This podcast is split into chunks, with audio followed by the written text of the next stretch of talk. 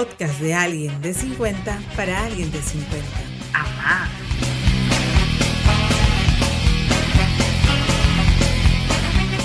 Somos Jess. Nathan y ahora Josh. Y durante 40 episodios estaremos a tu lado para compartir Reflexiones sugerencias y preguntas que nos servirán para vivir con mayor sentido. esta etapa de nuestras vidas.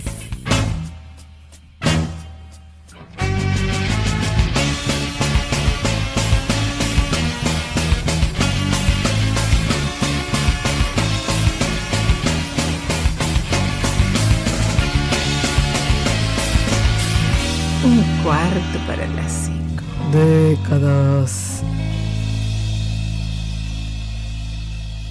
Muy buenos días. Muy buenas tardes. O muy buenas noches. Al fin nos volvemos a encontrar. Sí.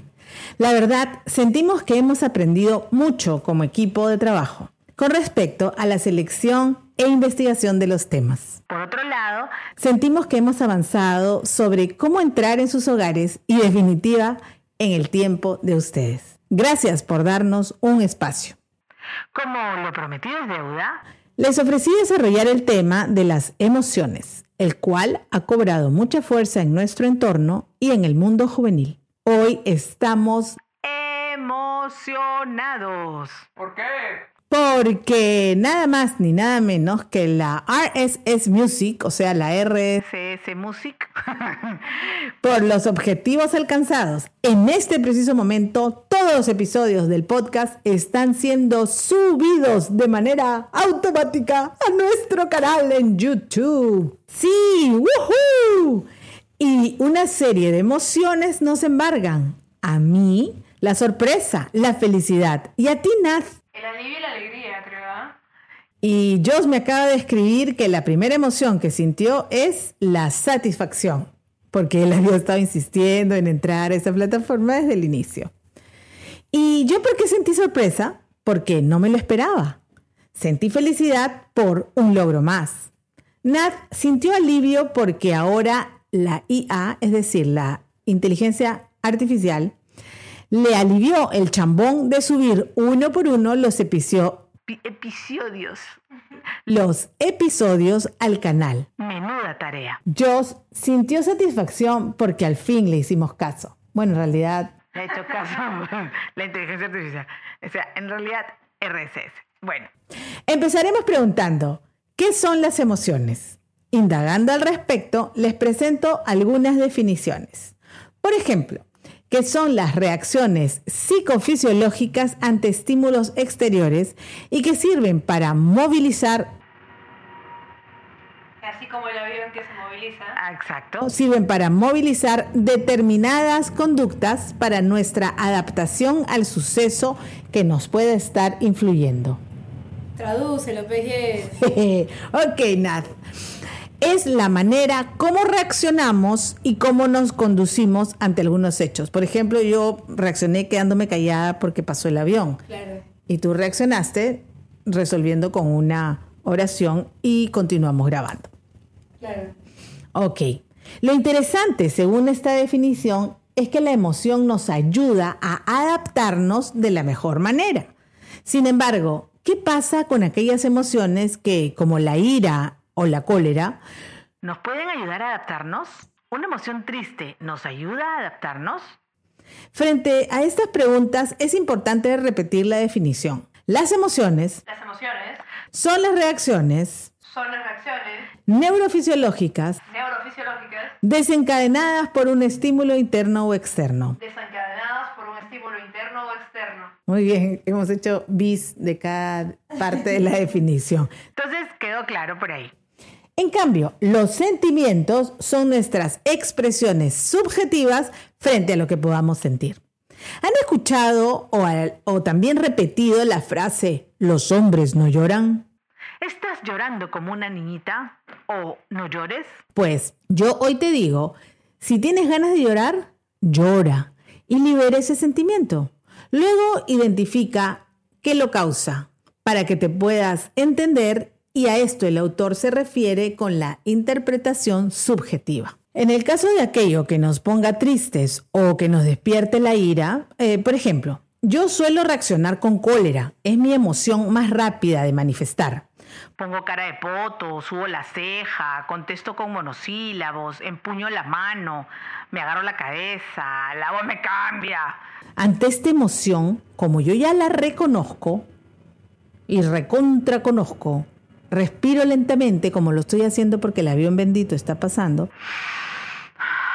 Respiro lentamente, contando al inhalar, Y al exhalar, porque ya no me gusta reaccionar con el enojo, sino con el control. Yo quiero eh, ya no nublar mi razón y me doy cuenta de que no quiero perder mi paz. eso hace, eh, perdón, Eso no significa que yo no sienta cólera, la cólera la siento. sino que estoy aprendiendo a reaccionar de manera juiciosa y eso vale la pena. Es decir, voy gestionando mis reacciones. Según estudios realizados por la editorial Sanaray, el impacto subjetivo que tienen las emociones en la vida de las personas es complejo porque movilizan los sentimientos personales. Es decir, estamos frente a reacciones interpretativas que realice cada persona sobre los sentimientos que le generen sus propias emociones. Eso parece. Sí. A ver, me explico. Debido a que las emociones, por sus diferentes niveles de abstracción, pueden ser muy difícil de ayudar a una finalidad adaptativa por la complejidad emocional que experimente la persona. A ver, un ejemplo. Sí, mejor no. Ok. Por ejemplo, si la emoción es interpretada por un sentimiento superficial, no habría problema y la adaptación sería rápida. ¿Ok? En cambio, el problema es cuando la emoción es compleja en la interpretación subjetiva de la persona, ya que tendría que tener en cuenta recuerdos de estados emocionales vividos anteriormente, donde quizá la persona no lo haya superado y por lo tanto su adaptación no sea posible.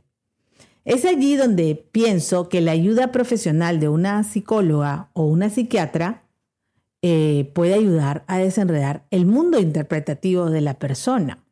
Es como cuando sientes celos, cuando estás con una nueva pareja que no te ha dado motivos, sino que sientes celos por tus propias inseguridades no superadas, ¿no? Exactamente. O sea, ya estás, como se dice, iniciando algo con un pie en alto. Claro, claro. Ujú.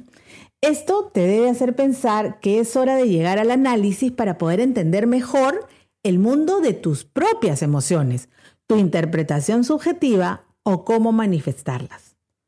Eh, si supiéramos lo más importante antes de aprender a gestionar nuestras emociones es ¡tarán! De. Exacto, reconocerlas. Cuando reconozco qué me está pasando, las empiezo a conocer, las nombro, las describo. No basta decir, No sé qué me pasa, no sé qué siento, no. cuando reconoces qué te pasa, qué sientes, cuando lo puedes describir, recién podrás empezar a solucionarlo. Si no lo sabes, ¿cómo vas a saber qué hacer? Tiene lógica, ¿no? Entonces, y eso que las emociones son, ah, las básicas es la alegría, la tristeza. ¿Te acuerdas de esa película de Disney? ¿Cuál, cuál? Esa que tenían los muñequitos de colores en la Ah, cabeza. Intensamente. Intensamente. Estaban las emociones básicas. Claro. Ok, ya, pero eso hay una... Son 118, ¿no? No, esa fue una...